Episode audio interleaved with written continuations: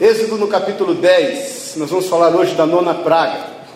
Versículo 21. Então disse o Senhor a Moisés: Estende a tua mão para o céu, e virão trevas sobre a terra do Egito, trevas que se possam apalpar. Estendeu, pois, Moisés a mão para o céu, e houve trevas espessas sobre toda a terra do Egito por três dias. Não viram uns aos outros, e ninguém se levantou do seu lugar por três dias. Porém, os filhos de Israel todos tinham luz nas suas habitações. Então Faraó chamou a Moisés e lhe disse: Ide, servi ao Senhor, fiquem somente os vossos rebanhos e o vosso gado, as vossas crianças também irão convosco.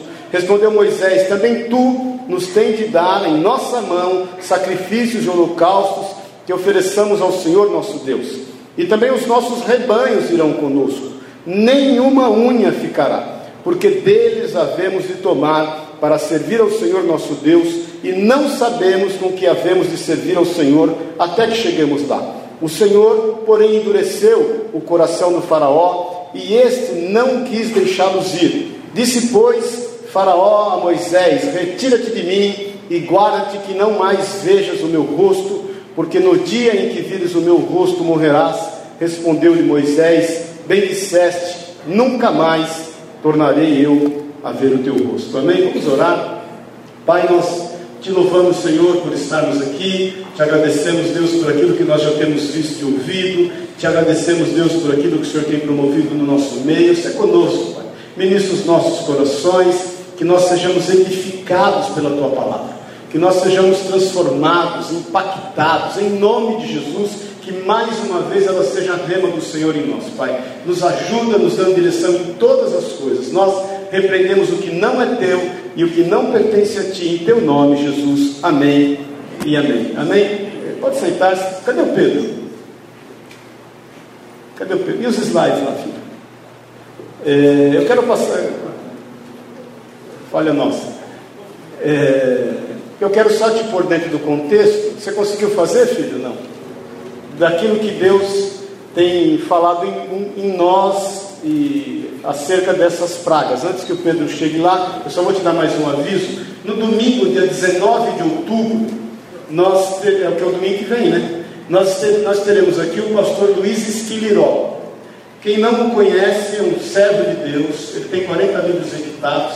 O Senhor ele foi muito usado por usadas evangelísticas, e Deus o usa muito com sinais de curas, muitas curas, curas assim de cego começar a enxergar e o olho do cego começar a vazar na roupa dele, paralíticos serem curados, e não só no Brasil, na África, na Itália, um homem de Deus. Você vai ficar abismado com o vigor que há sobre a vida desse homem na idade que ele tem. Aliás, eu não ia falar idade, mas eu vou falar. Eu ia falar só depois. Ele tem 94 anos de idade. Se você vê esse homem pregando, eu, eu tive com ele, é, eu o conheci, a gente conversando, eu fiquei com vergonha. E Senhor, tem misericórdia da minha vida. A lucidez dele, a energia, a vitalidade, a fé. E eu tive com ele na semana que ele perdeu a esposa no fim de semana. E ele falou, amor, desculpa, eu, eu tenho que estar falando para parar de pensar um pouco, porque eu penso na minha esposa, eu choro. Mas ele começa a contar os casos. Imagina uma pessoa com 94 anos de idade. Eu falei, não, ele falou, não, eu, eu assim, eu não, desculpa, eu não sou de me convidar. Muito pelo contrário, me convida. Eu tenho uma agenda até. Ele falou, mas eu quero, eu sinto que eu preciso lá, eu quero ir lá pregar na tua igreja. Eu falei, então você vai lá, já marcamos dia 19 de outubro.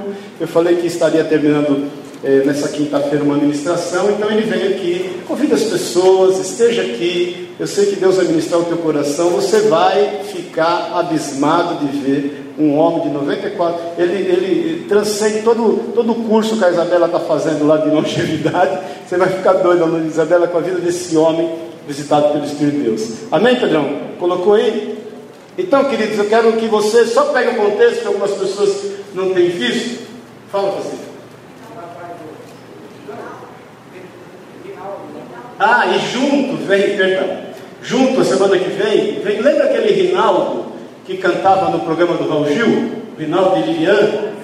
Ele é um servo de Deus, levita, então ele vem na semana que vem aqui também ministrar louvor conosco aí. Amém, querido? Vai estar junto. Então, eu ministrei, eu quero que você pegue bem esse contexto, queridos, para a gente não fugir daquilo que o Espírito de Deus tem nas nossas vidas. A primeira praga é quando as águas do rio se transformam em sangue. Eu quero que você entenda que toda opressão que o Egito usou contra o povo de Israel e toda forma de oprimi-los a ponto de escravizá-los, porque ninguém é escravizado da noite por dia. Houve toda uma manifestação ali por parte do Egito para poder escravizá-los.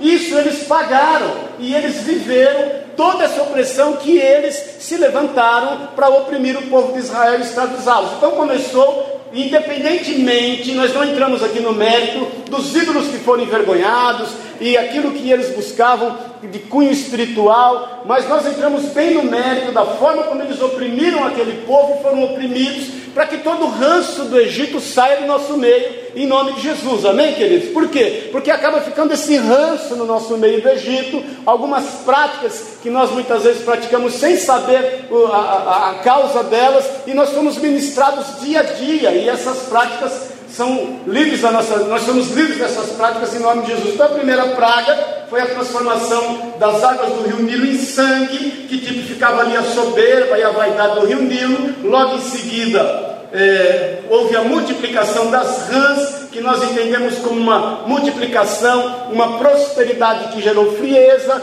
Então, primeiro eles oprimiram o povo em função da soberba e a vaidade do Nilo, e negociaram essa, essa soberba, essa vaidade, esse talento que eles tinham em relação ao rio, e depois eles cresceram e multiplicaram muito, e foram, obviamente, escravizando o povo do Egito em função disso, mas eles pagaram com essa multiplicação acelerada daquelas rãs e, e, e viveram com a frieza disso em suas vidas. Logo em seguida teve a praga dos piolhos, que é uma submissão destrutiva, nós fomos ministrados acerca disso. Depois teve a praga das moscas, que na realidade também haviam animais, não só moscas, que consumiam os, os animais do Egito. Então, isso é uma ambição doentia que tomou conta daquele povo. Depois nós tivemos as úlceras, todos os povos ali do Egito, todo o povo do Egito foi tomado por úlceras em seu corpo, e isso gerou neles um, uma profunda rejeição, e nós fomos ministrados acerca disso.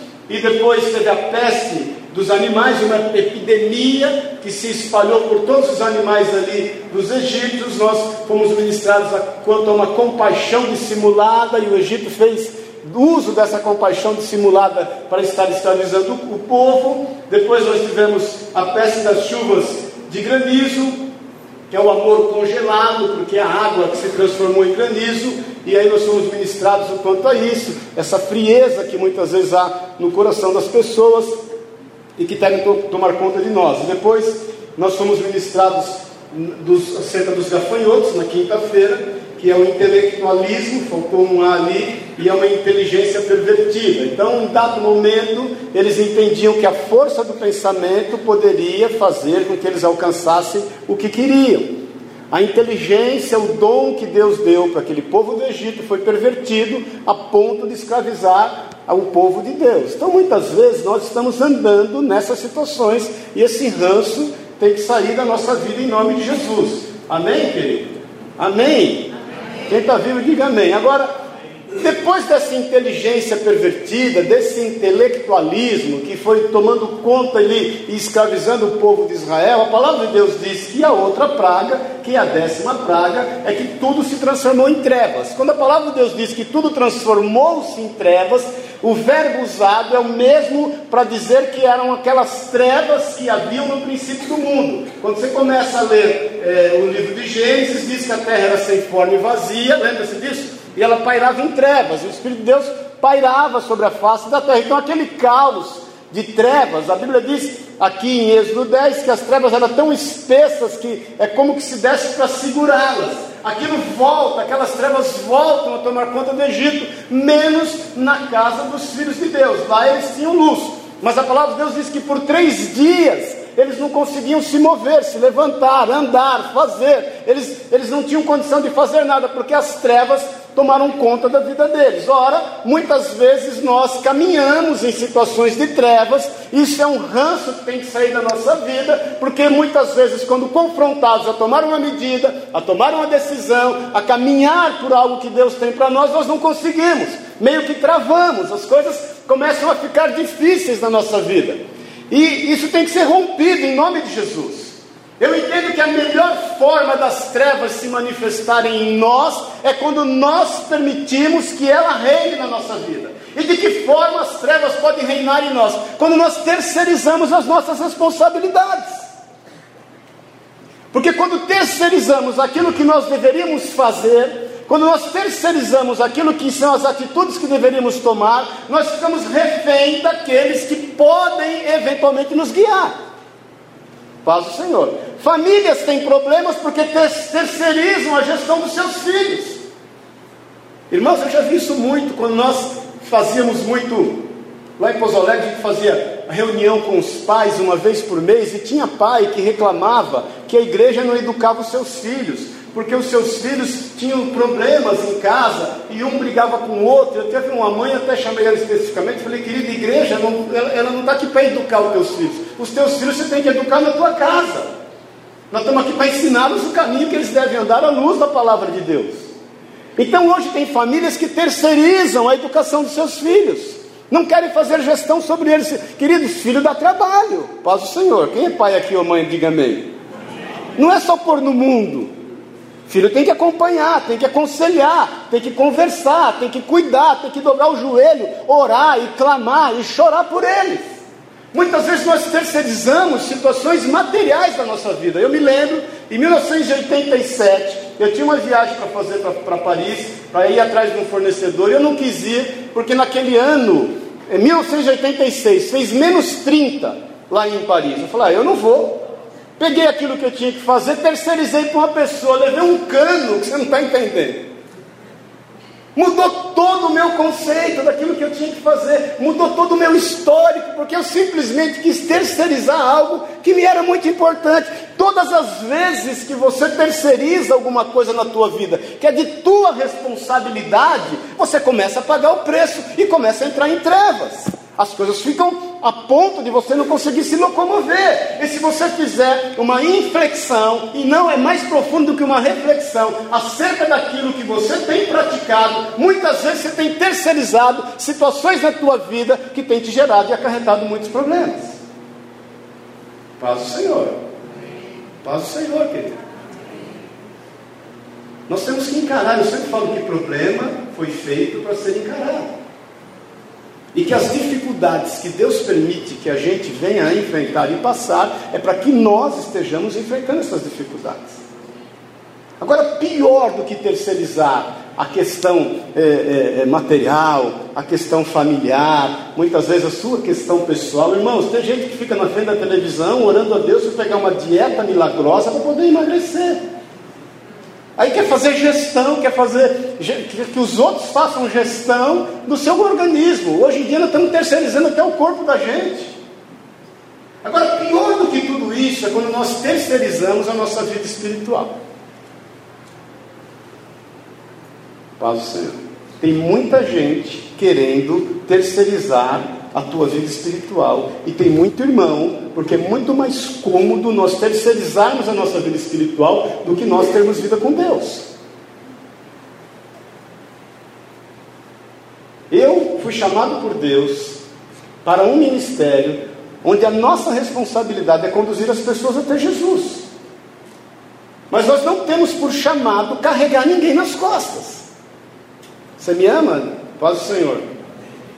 Porque é muito fácil nós pedirmos uma moradinha. Oh, dá para dar uma moradinha aí? Dá pra... Irmãos, uma coisa é nós estarmos disponíveis e estamos uns aos outros, não só enquanto liderança, para poder aconselhar, visitar, conversar, compartilhar, para poder orar. Outra coisa é você pegar todos os teus problemas e querer terceirizar para a igreja ou terceirizar para pessoas. E aí você vai cair num erro e num problema de trevas da tua vida. Quantas eu vi líderes fazerem, ou pseudo-líderes, ou líderes de informação, querendo terceirizar a vida das pessoas, dizendo que elas tinham que tomar eventualmente uma medida ou uma atitude importante. Ó, você traz a mim, eu vou orar, vou orar, vou buscar a face de Deus, e daqui uma semana eu volto para te responder o que você deve fazer.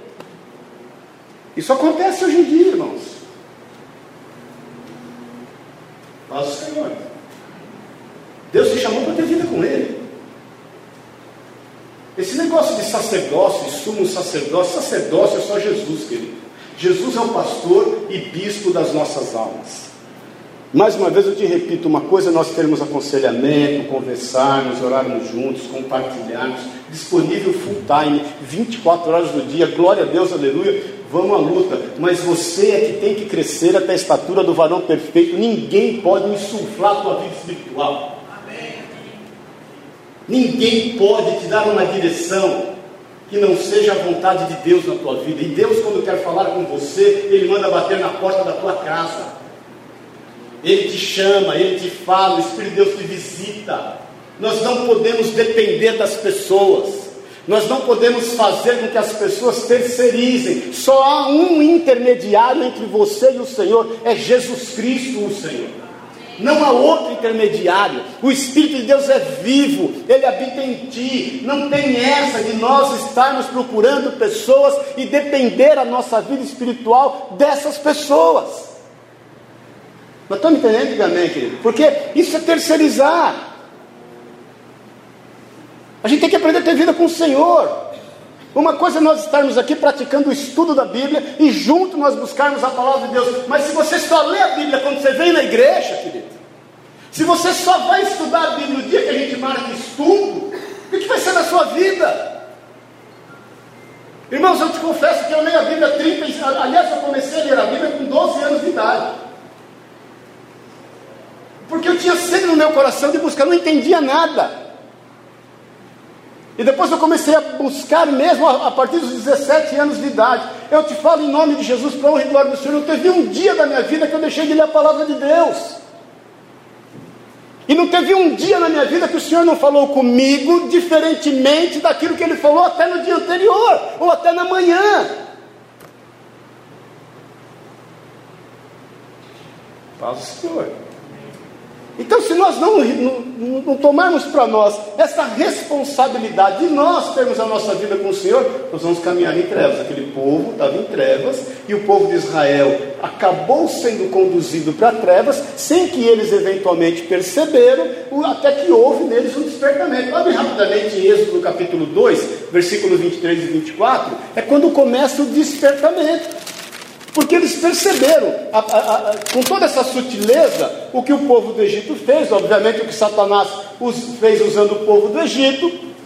A palavra de Deus diz no versículo 23: Decorridos muitos dias, morreu o rei do Egito, os filhos de Israel gemiam sob servidão, e por causa dela, o que aconteceu? Eles clamaram a Deus. Então houve um despertamento, eles terceirizaram, o povo de Israel foi culpado, querido. Porque eles terceirizaram até a vida espiritual deles, eles se esqueceram do Senhor. Eles se esqueceram da sua bondade, eles se esqueceram do seu amor, eles se esqueceram da sua aliança, eles se esqueceram das suas promessas. Agora, irmãos, o pior não é só não nós nos esquecermos daquilo que Deus tem para nós. Olha para mim um pouquinho aqui. O pior é nós nem sabermos.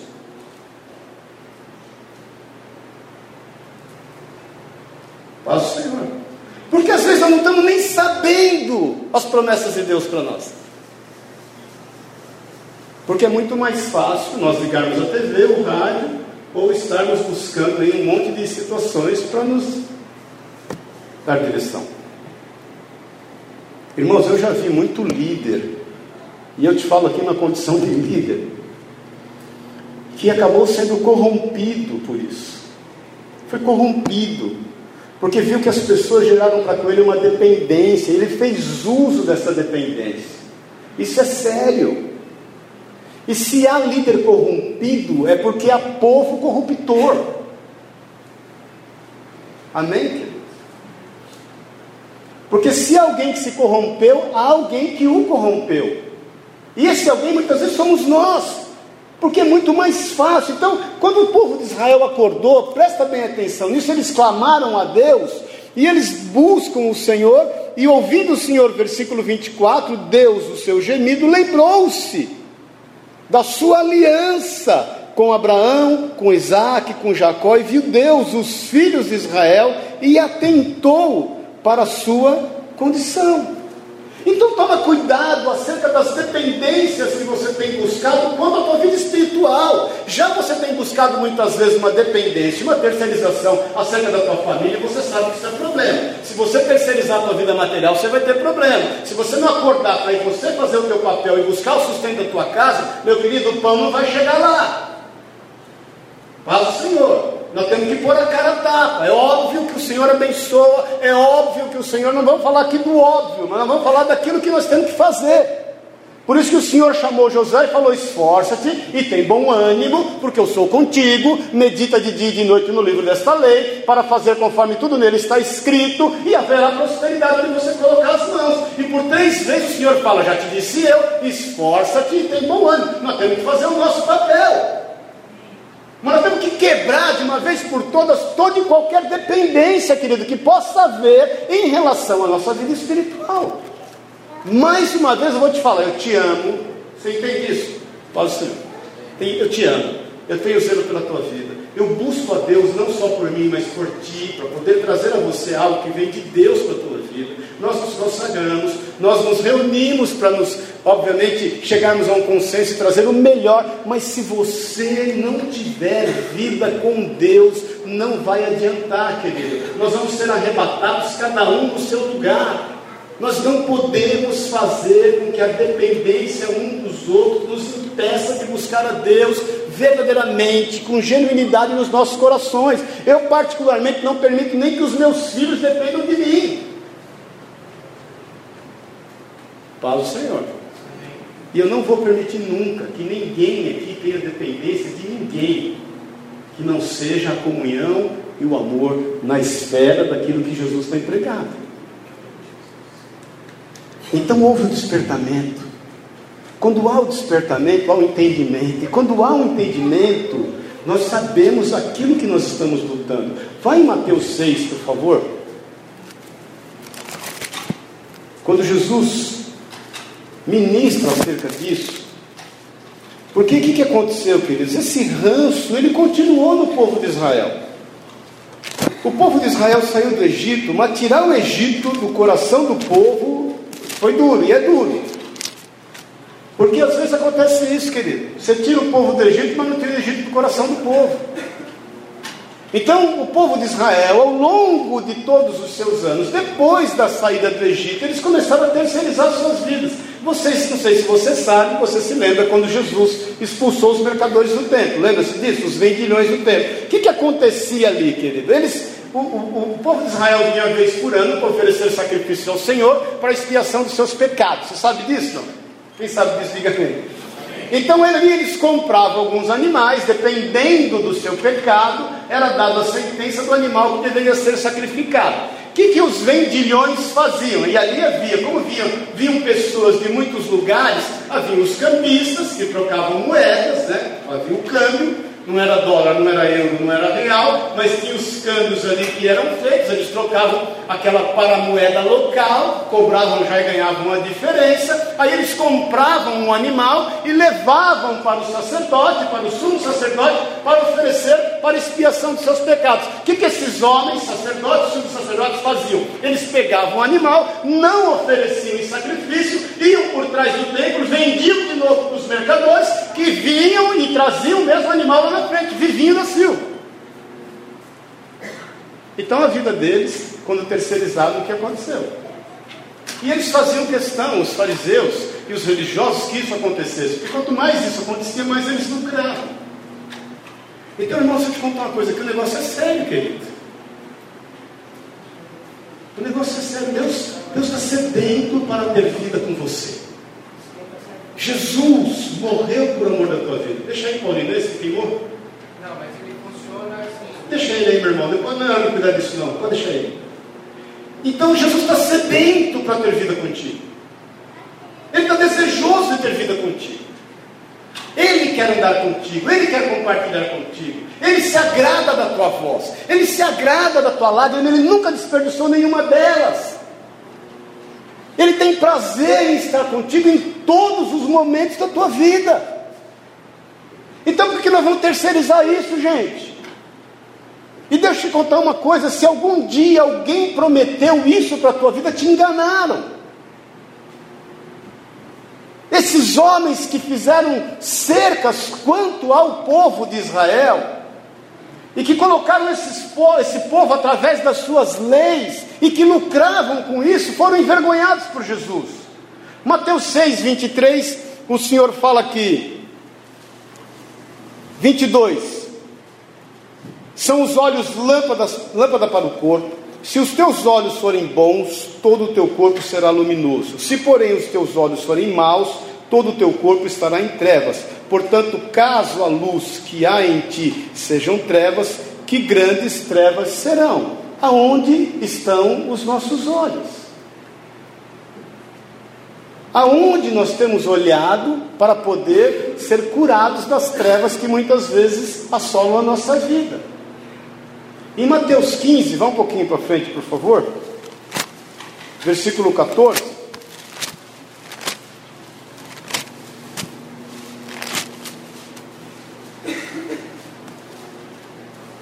Os discípulos estão numa celeuma ali com, com os fariseus que estavam discutindo porque eles não lavavam as mãos e havia a forma certa de lavar as mãos e havia uma dependência acerca disso.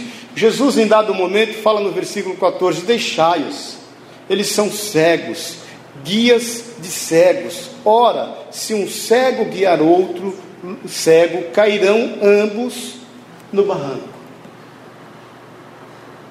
Irmão, deixa eu te falar uma coisa: que eu não posso pegar você pela mão e fazer com que você dependa de mim para que você encontre o Senhor. O que gera vida na tua vida, através da minha vida, é a palavra que vem de Deus. São as minhas atitudes enquanto cristão e servo de Deus. Isso gera vida na tua vida. Mas você depender da nossa relação para que você busque Deus, o negócio é errado. Eu já vi acontecer isso muito, porque nós nos relacionamos enquanto irmãos, tem irmãos que eventualmente ficam chateados, ou seja lá o que for, ou porque naquele dia eu não o vi, não o cumprimentei. Eu já vi irmão que saiu da igreja porque eventualmente eu não o cumprimentei naquele dia. Eu já, irmão, já vi irmãos que ficou em lutas comigo porque eventualmente fiz um almoço na minha casa e não o convidei. Eu tinha um irmão lá em Pouso Alegre. Eu sempre cito Pouso Alegre, o dia que eventualmente não estiver aqui, eu vou citar aqui, para o Senhor.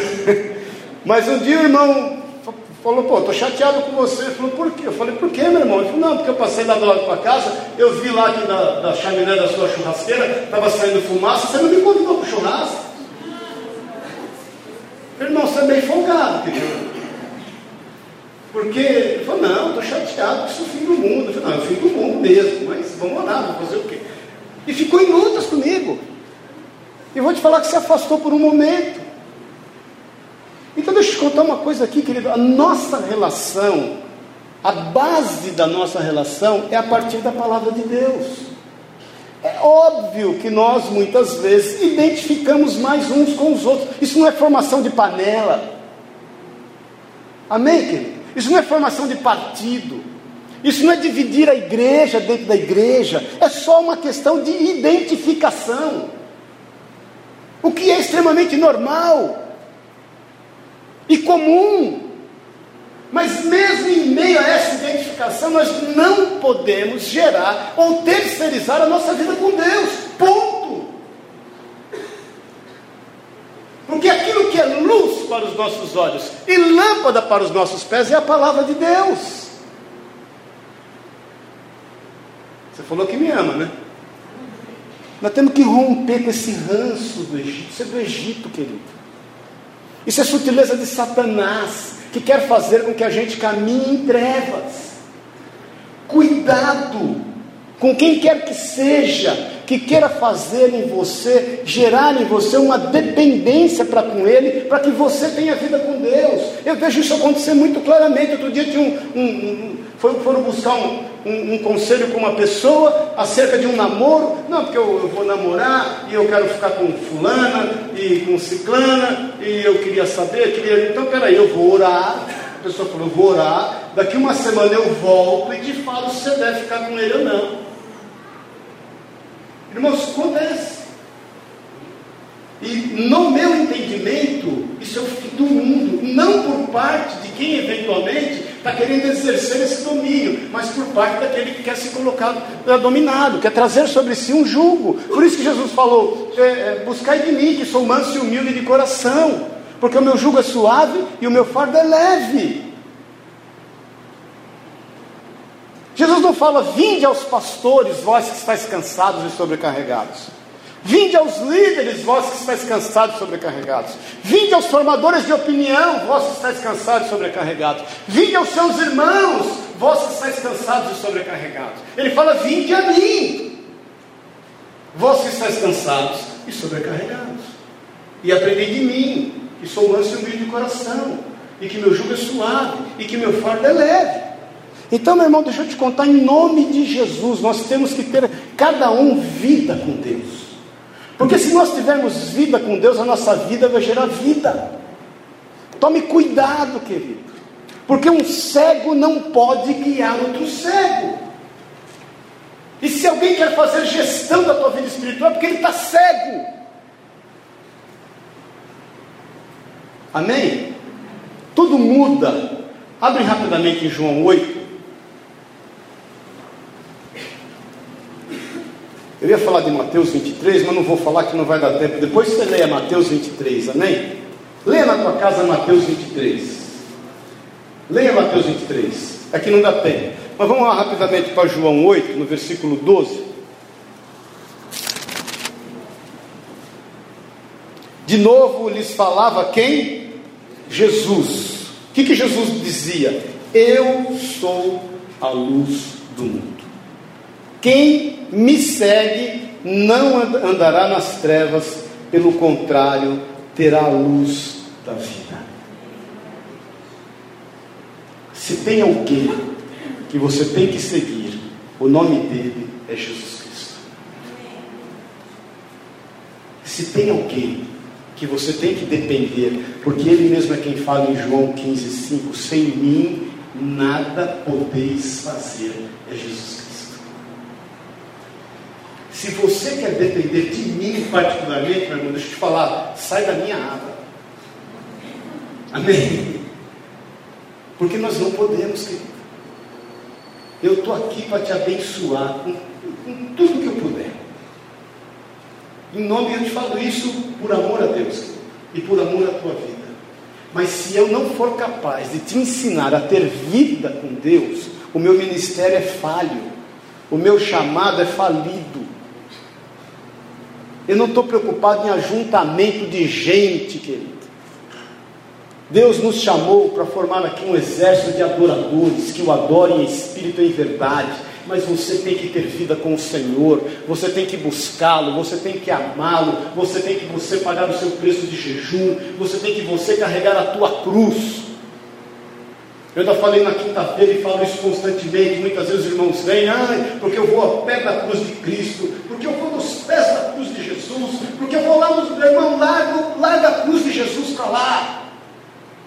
Se você fosse aos pés da cruz de Jesus e Jesus falasse com você, ele ia falar: Meu filho, vai pegar a tua cruz, deixa a minha, que a minha eu já carreguei. Por isso que Jesus fala: Aquele que quer me seguir, é, me servir, negue-se a si mesmo, pegue a sua cruz e siga. Nós, cada um de nós, temos uma cruz para carregar. E não é necessariamente a tua sogra ou o teu cunhado, irmão. Tudo tem um preço a ser pago. Nós estamos entendendo, antigamente? Em 1 Tessalonicenses 5, nós estamos terminando o causa da ceia, eu, eu queria até aprofundar isso mais, mas 1 Tessalonicenses 5, Paulo fala acerca disso. Abre aí, por favor. 1 Tessalonicenses, no capítulo 5.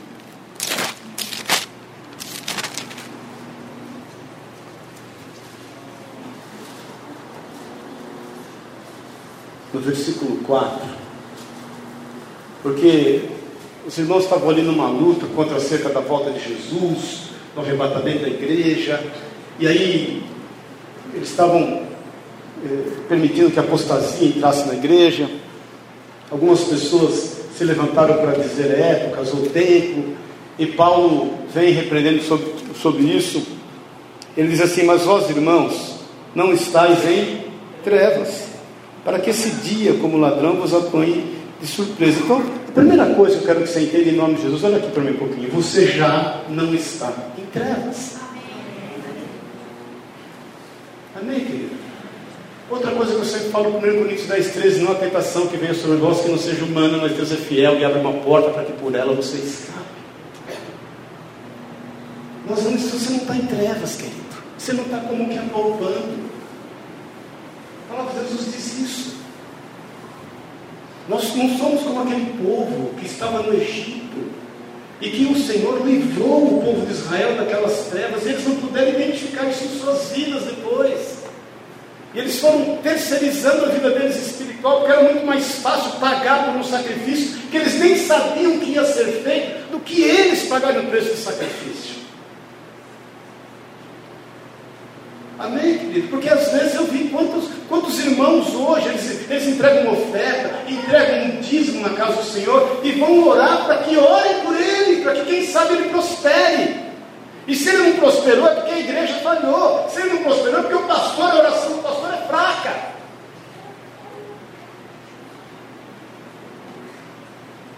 Paz do Senhor.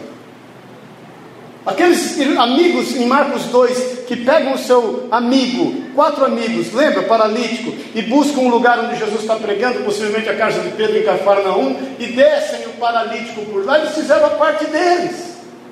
Depois era o paralítico e Jesus. Jesus olha para o paralítico e fala assim: os teus pecados estão perdoados. Aí criança você uma acerca daquilo. Jesus fala: o que vocês acham mais importante? Perdoar os pecados ou dar a ele saúde? Ou ministrar sobre ele cura? Já que vocês entendem isso, e falam: pega, levanta, pega o teu leite e anda.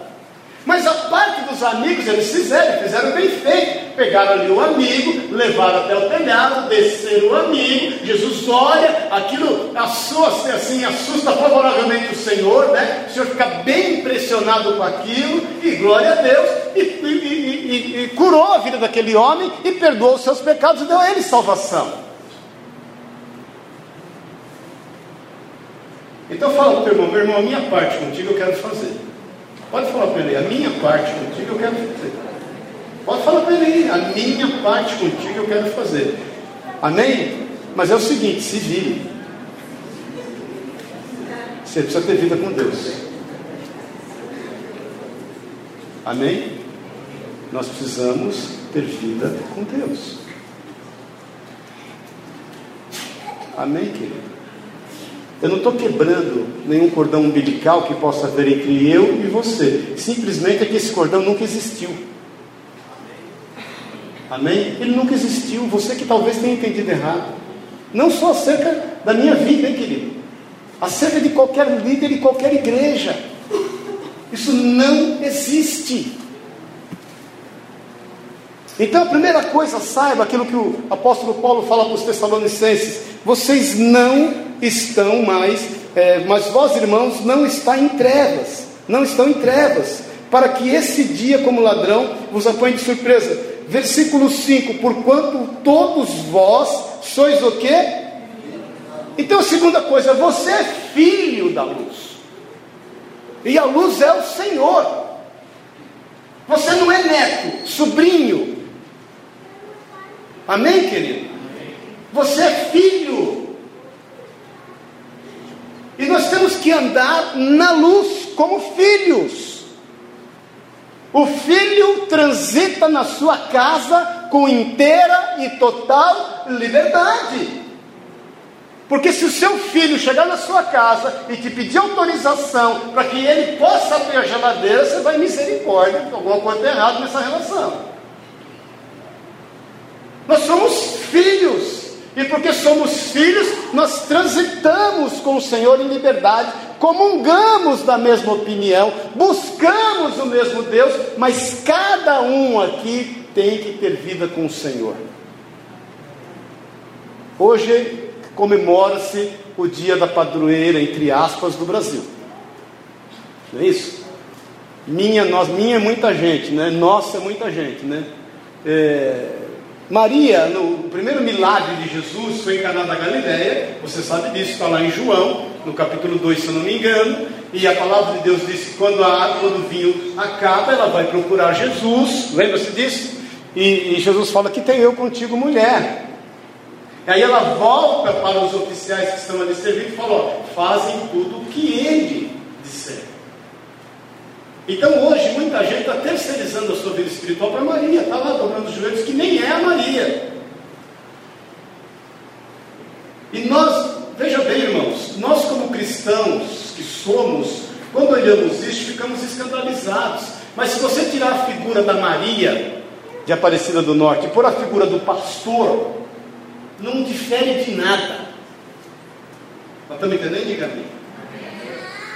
Não difere de nada. E nós temos que romper com isso em nome de Jesus. Porque nós andamos na luz, nós não estamos mais em trevas, nós somos filhos dessa luz.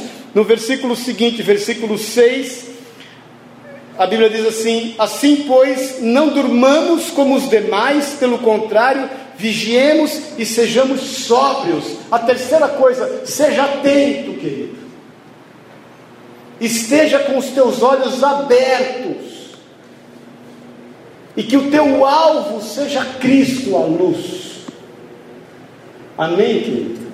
A Bíblia fala de algo. Quando a Bíblia diz que a, a palavra de Deus é luz para os nossos olhos, está falando de foco, está falando de alvo. Nós temos um objetivo. Nós sabemos onde nós vamos chegar. Deus tem nos visitado. Quando o Senhor toma um moço como Zizal ali, e ele testifica que o nosso deserto está acabando, e pega o Zizal, que até muito pouco tempo atrás era um moço que era totalmente dependente das drogas, para a honra e glória do Senhor já está mais de ano liberto, e que ele é vivificado pelo Espírito, e esse, esse Espírito jorra da vida dele, e imediatamente alcança o Daniel e testifica no coração dele, e testifica daquilo que nós estamos vivendo, é porque efetivamente Deus está agindo, e o deserto está terminando.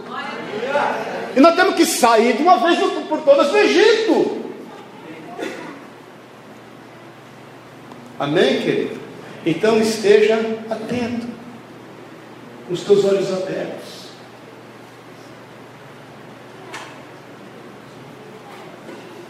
Eu vejo que alguns irmãos muitas vezes me olham e não me entendem muito, mas não é para entender mesmo, não dá um nó na cabeça, porque eu, se tem uma coisa que eu faço questão é que você tenha vida com Deus. Às vezes que você não entendeu muito, não é porque eu sou nosso cego, até sou um pouco, é porque eu percebo que você está querendo ter mais vida comigo do que com Deus. É mais fácil nós termos um relacionamento mais próximo a partir da pessoa de Jesus. Amém, querido? Estou sendo claro com você no amor? É muito mais fácil independentemente das identificações, mas é muito mais fácil nós temos uma vida mais ativa a partir da pessoa de Jesus do que qualquer outra coisa. Isso vale não só de mim para você, de você para mim, de uns para com os outros, porque isso é a genuinidade do agir do Espírito Santo de Deus. Para terminar aqui, depois do versículo 7 ele fala: Ora, os que dormem, dormem de noite, e os que se embriagam é de noite que se embriagam. Versículo 8, presta atenção nisso. Nós, porém, que somos do dia, sejamos sóbrios, revestindo-nos da couraça da fé e amor, e tomando como capacete a esperança da salvação. Não abra mão das tuas armas espirituais. Se você lê em Efésios 6,10, todos nós temos a armadura de Deus. Eu não posso pegar a minha armadura e te emprestar, querido. Imagina pegar a minha armadura e emprestar para um homem do tamanho do Zeca. Ou pegar a minha armadura e querer que o, que o bocô aí. Olha o tamanho da criança. Pegar a minha armadura e vestir o binho. Todos nós temos, a minha armadura não é diferente da tua, no que diz respeito ao poder. Amém? No que diz respeito ao poder de Deus, não é diferente. Todos nós temos, cada um, a sua coraça da justiça, cada um tem o seu cinturão da verdade, cada um tem os seus calçados do evangelho da paz, cada um tem o seu capacete da salvação. Deus confiou nas mãos de cada um o escudo da fé, e Deus deu para cada um de vocês a espada do Espírito, que é a palavra de Deus. Vai usar a tua armadura, meu irmão. faça uso dela.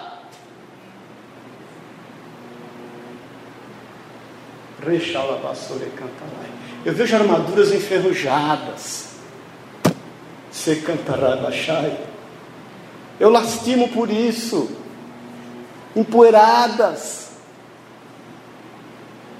Por isso que há no nosso meio pessoas que caminham com dificuldade, que são fragilizadas em todo o tempo, que se decepcionam com qualquer situação. Por isso que há no nosso meio muitos enfermos.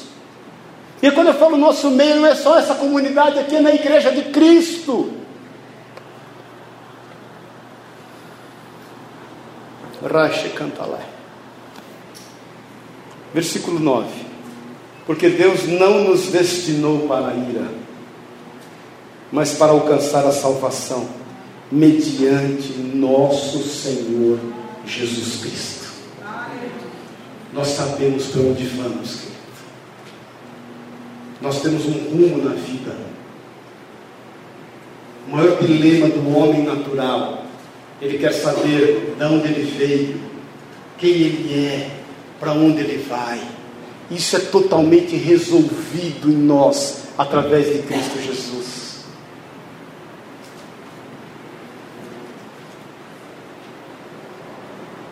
Como está a tua vida? O que você não está conseguindo enxergar do que você está fugindo. Paz o Senhor. De qual responsabilidade na tua vida você está fugindo? E deixa eu te falar, até entre casais, porque tem marido que está entregando o pastoreio da tua casa nas mãos da mulher. Pastoreio de casa é do homem. Paz do Senhor. A mulher é auxiliadora idônea, vai pagar o preço da intercessão, vai pagar o preço da, da oração. Pare de inverter papéis. O homem é o cabeça da casa, ele é o pastor do lar, ele tem o cajado, não adianta você pegar o teu cajado, meu irmão, e confiar na mão dessa santa que tem pago o preço de oração. Nós estamos entendendo isso em nome de Jesus? Porque esse é o teu papel. Se tem alguém frágil nessa relação, é a tua mulher. A Bíblia nos diz isso. Porque o homem no Senhor, ele tem que ser forte, ele tem que ser valente, ele tem que ter na mão o seu cajado, e ele tem que discernir a malignidade e tem que repreendê-la. E minha querida, não venha você querer descansar os atributos de ser mulher como parte mais frágil na vida do seu esposo. O teu papel é confiar naquilo que Deus tem na vida dele. Eu falo isso constantemente. Tudo que a mulher precisa ouvir do homem é: Eu te amo. A mulher não precisa ouvir mais nada, ela só precisa ouvir o quanto ela é amada. E tudo que o homem precisa ouvir da mulher é: Eu confio na tua vida.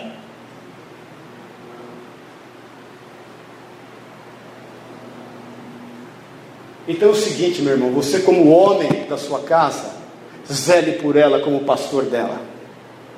Cuidado com a exposição da tua família. Você, como mulher, zele por ela e zele por esse esposo. Ore por ele. Dê a ele todo o subsídio necessário para que ele vá e ele vença. Creia que Deus é com ele. Porque quando você joga lama no seu marido, você joga lama sobre a sua vida.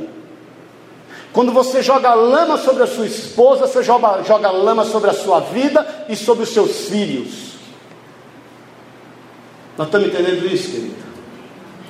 Então não terceirize a sua responsabilidade na sua casa. Não terceirize a sua responsabilidade no seu trabalho e nos seus funcionários. Ou vice-versa. Cumpra o seu papel. Se você é funcionário, a palavra de Deus nos diz, apóstolo Paulo fala a Timóteo, que aquele que serve ao patrão, que faça aquilo como servindo ao Senhor. Não terceirize o sucesso da sua vida às pessoas. José entrou como escravo no Egito e saiu como o segundo homem mais importante daquela terra. Daniel entrou como escravo na Babilônia e foi um dos quatro governadores mais importantes ali no, no, no reino da Babilônia. Isaac tinha uma sentença de morte sobre a sua vida no meio da terra dos filisteus, mas ele creu no Senhor, fez a sua parte, e aquilo que ele semeou, ele colheu cem vezes mais. Se Deus é por nós, quem será contra nós? Então deixa eu falar mais uma vez, para ficar bem claro, eu te amo. E se tem uma coisa que você nunca vai me ver fazer na vida, é te agradar é passar a mão sobre você e lamber você a ponto de você se sentir distraído. Vai ter vida com Deus, vai andar com Jesus. Dobre o teu joelho e o busque, clame pela tua vida. Entenda que o Senhor é contigo, Ele é o teu pastor. E Ele vai suprir toda a tua vida. Nós, aqui, como pastores, estamos aqui para te amar, para te dar suporte, para te dar direção no Senhor. O alvo é Cristo. Eu nunca vou me colocar fazendo eclipsar a luz do Senhor na sua vida. Amém, meu irmão? Amém. Você falou que mesmo. Vamos tomar ceia no amor? Mesmo? Vamos ficar em pé em nome de Jesus.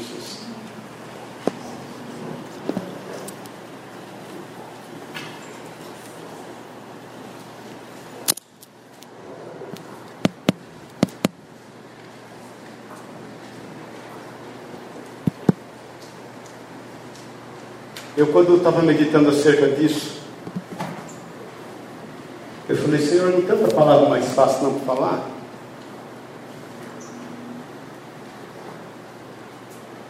Irmãos, tem horas que a gente precisa de um choque para que a gente entenda quem nós somos. Abraão um dia teve que rejeitar Agar e Ismael. Até porque ele tinha errado. Ele buscou um atalho. Eu fico pensando aquilo que passou no coração de Abraão. Quanto a Ismael e quanto a Agar. A palavra de Deus diz que quando eles estavam morrendo, o anjo do Senhor veio e proveu a vida deles. Ismael se tornou uma grande nação. Por quê? Porque Deus tinha dado uma promessa a Abraão, para Abraão, que toda a sua descendência seria próspera. Tem horas, queridos, que a gente precisa sentir-se somente nós e o Senhor, para que a gente perceba a provisão que vem dos céus. Eu passei muitos momentos na minha vida de solidão. Muitos momentos de me sentir sozinho, a despeito de estar com, às vezes, milhares de pessoas ao meu lado. Mas eu entendi claramente que todos os momentos de solidão que eu passei, que o Senhor permitiu, era para que o Senhor se manifestasse na minha vida. Então deixa eu te contar uma coisa. A tua solidão nunca é literal. A tua solidão nada mais é do que o teu encontro com o teu Senhor, autor e consumador da tua fé. Então nós vamos caminhar juntos, irmãos, até a volta de Jesus, em nome de Jesus, amém, queridos? Vamos caminhar juntos. E nós vamos gerar vidas dessa forma, caminhando juntos no Senhor. Porque nós não podemos permitir que nenhum tipo trevas venha assolar a nossa vida. Nenhuma delas. Nós não precisamos, como cegos, pôr a mão no ombro de quem quer que seja, para termos direção. Nós temos a luz.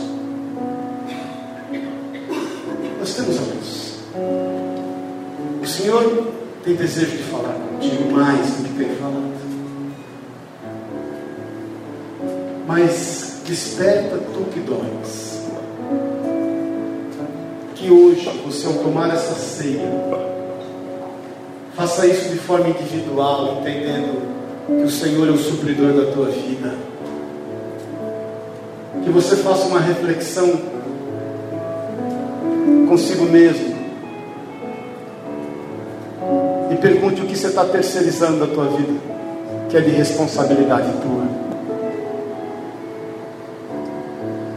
As, as pessoas precisam ser alcançadas lá fora. O diabo está tragando pessoas a todo segundo. E essa responsabilidade de cada um de nós. A Bíblia diz que se nós não avisarmos o ímpio da sua perversão, o sangue dele nos será cobrado. Amém? Esse é o papel nosso. Você representa a equidade, a justiça de Deus nessa terra. Amém? Feche seus olhos. Se assim você se sente bem, prega nasso tele canta.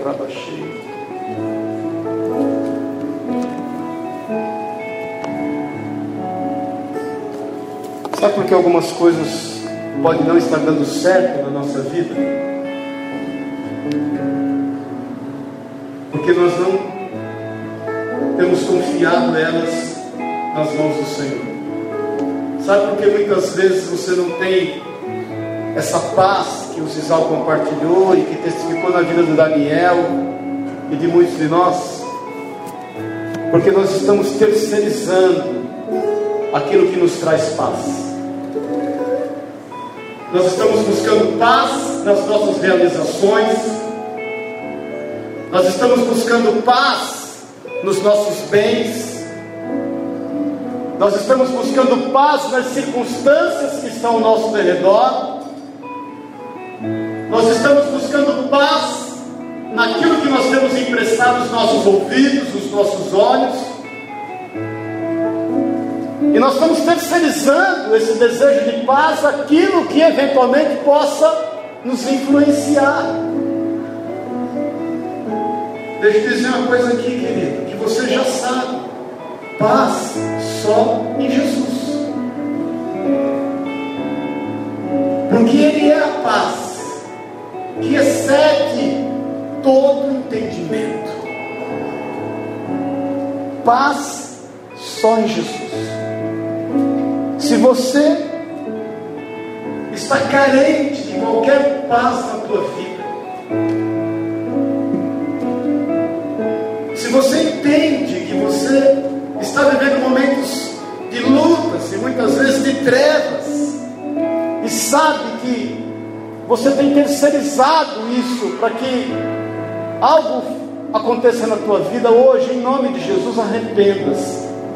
Arrependas-se. E deixa o Senhor governar a tua vida. Rei Cachalabasure cantará. Deixa Jesus Cristo governar a sua vida. Deixa Jesus Cristo, permita que Ele governe a sua vida. Se você tem buscado uma paz que não tem alcançado, eu quero que você saiba que hoje o Senhor te visita com ela. Agora renuncia. Renuncia como Abraão teve que renunciar ali. Antes ele já havia renunciado a Isaac. E depois ele renuncia a Agar e renuncia a Ismael renuncia. Se você tem renúncias para fazer, se você tem renúncias para fazer agora, daquilo que eventualmente você tem buscado, como terceirização, e você sabe que eu estou te falando, que é pelo Espírito de Deus. No teu lugar, levanta a tua mão, quero orar contigo. Pode levantar bem. Pai querido, em nome de Jesus em nome de Jesus. Essas mãos estão levantadas ao Senhor, as nossas mãos estão levantadas a Ti. Nós queremos agora renunciar tudo aquilo que eventualmente temos colocado entre nós e o Senhor. Toda terceirização tem gerado trevas na nossa vida, que tem nos impedido de caminhar contigo com liberdade. Deus, em nome de Jesus, nos perdoa, Pai. Nos perdoa, Pai quando nós temos colocado qualquer situação entre nós e o Senhor. Tu és a paz que excede todo entendimento. Tu és o Senhor, Pai. Nos perdoa, Deus, quando nós temos confundido, Senhor, a voz de terceiros com a tua voz. Nós queremos estar com os ouvidos abertos e com os olhos atentos à tua voz. Pai, eu oro por cada mão que está levantada e por aquilo que ela representa diante de ti. Que a tua paz, que excede todo entendimento, venha sobre cada vida. Em nome de Jesus eu te peço. Venha sobre cada vida, Pai. E venha trazer uma paz genuína. Senhor, que nem, ninguém saia daqui do jeito que entrou. Deus, que nós saiamos daqui, Senhor, no mínimo, Senhor, no mínimo pensativos acerca da nossa vida contigo. Que nós saímos daqui, Pai, buscando ao Senhor, porque o Senhor está disponível. Deus querido, que haja alegria nos nossos corações em ter o Senhor, que essa alegria de ter o Senhor seja o maior motivo de nós nos reunirmos nesse local. Que nós não estejamos nos reunindo aqui pela identificação de uns para com os outros. Que nós não estejamos nos reunindo aqui, Pai, por nenhum motivo que não seja Jesus Cristo. Em nome de Jesus eu te peço, para o louvor da tua glória, sempre cada vida. Em nome de Jesus. Amém, querido? Amém? Olha para o teu irmão. Não pode tratar para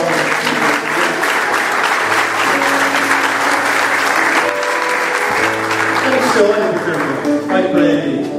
Reconheça o valor que você tem para Cristo Jesus. Pode falar. Reconheça esse valor.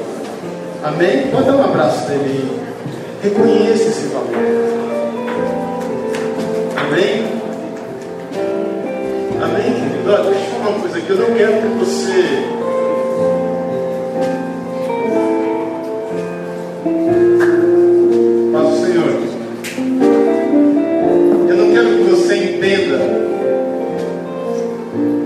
Forma contrária aquilo que a palavra de Deus tem para a tua vida.